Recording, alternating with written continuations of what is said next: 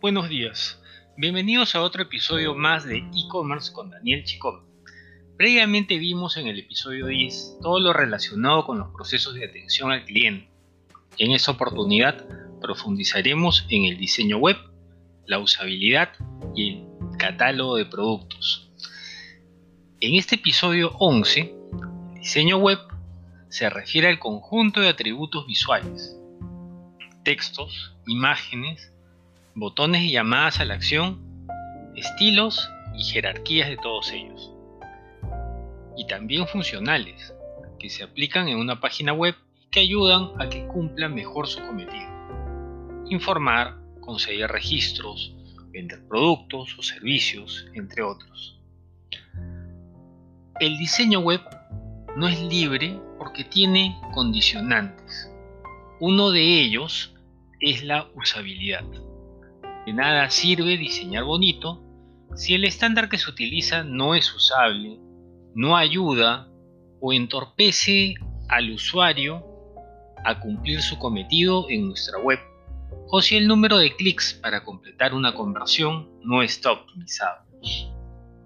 Otro condicionante del diseño es que requiere respetar el libro de estilo de la marca, la arquitectura de contenidos, noticias, productos, servicios en venta, etc. La secuencia lógica de acción es reflejar la estructura de la organización. Tiendas físicas, personas, productos, soportes promocionales, etc. Además, el diseño web también se asocia con el avance en la programación, HTML5, script, CSS, entre otros, y por la velocidad de las telecomunicaciones, texto plano, imágenes, descargas de video como también video en streaming, por citar algunos.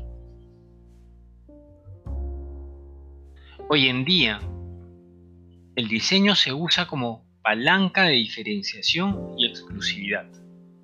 Está de moda el diseño útil, sencillo y minimalista. En términos técnicos, mínimo que sea adaptativo o responsive a todas las pantallas. Al diseñar, debe primar la velocidad de carga y visibilidad de una página en buscadores, por encima de su espectacularidad. Ambos estándares benefician el posicionamiento en buscadores. También destaca la usabilidad web y el uso de estándares aceptados sobre cualquier cosa que sea novedosa. El catálogo de producto. El catálogo de producto de un e-commerce es uno de los módulos más importantes de un sistema de planificación de recursos empresariales. Ya lo habíamos visto previamente, el ERP sus siglas en inglés, Enterprise Resource Planning.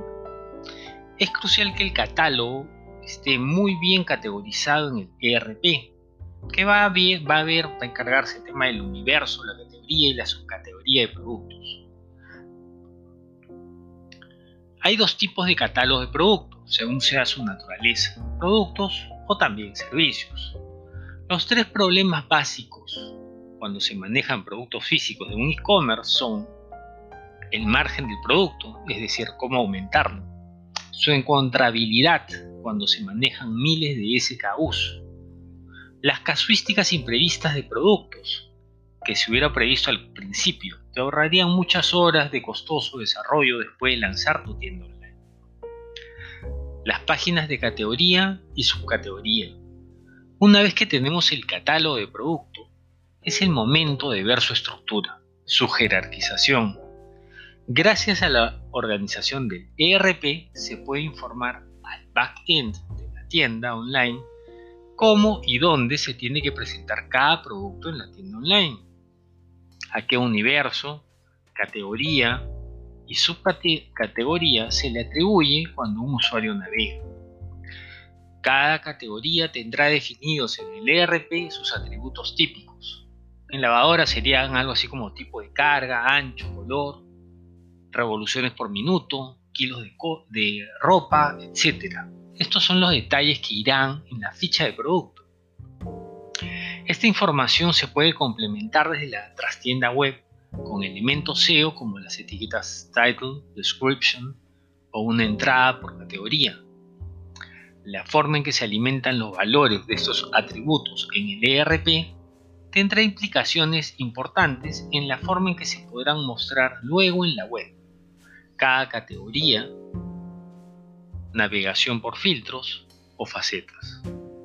Los elementos de usabilidad claves en una página en su categoría son el menú superior, la ruta de migas, que dicen el breadcrumbs, que nos permite fácilmente volver atrás, la descripción SEO y los filtros de navegación.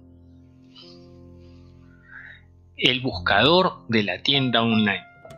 El buscador es una herramienta que puede añadir mucha usabilidad en nuestra tienda virtual. En páginas de retail se estima que entre el 10 y 15% de las sesiones se hacen mediante búsquedas, que pueden ser de cuatro tipos, de producto, de marcas, de información de mi pedido o de información corporativa de cualquier tipo. Conviene, por tanto, tener un buscador que permita encontrar productos y que ofrezca la opción de autocompletado, pero también información semántica. Bueno, eso sería todo por el día de hoy. Mi nombre es Daniel Chicoma, soy director de la empresa Perú Content Lab. Mi correo es dechicoma.contentlab.pe. No se queden con la duda, siempre hagan preguntas. Cuídense que tengan un bonito fin de semana. Hasta la próxima.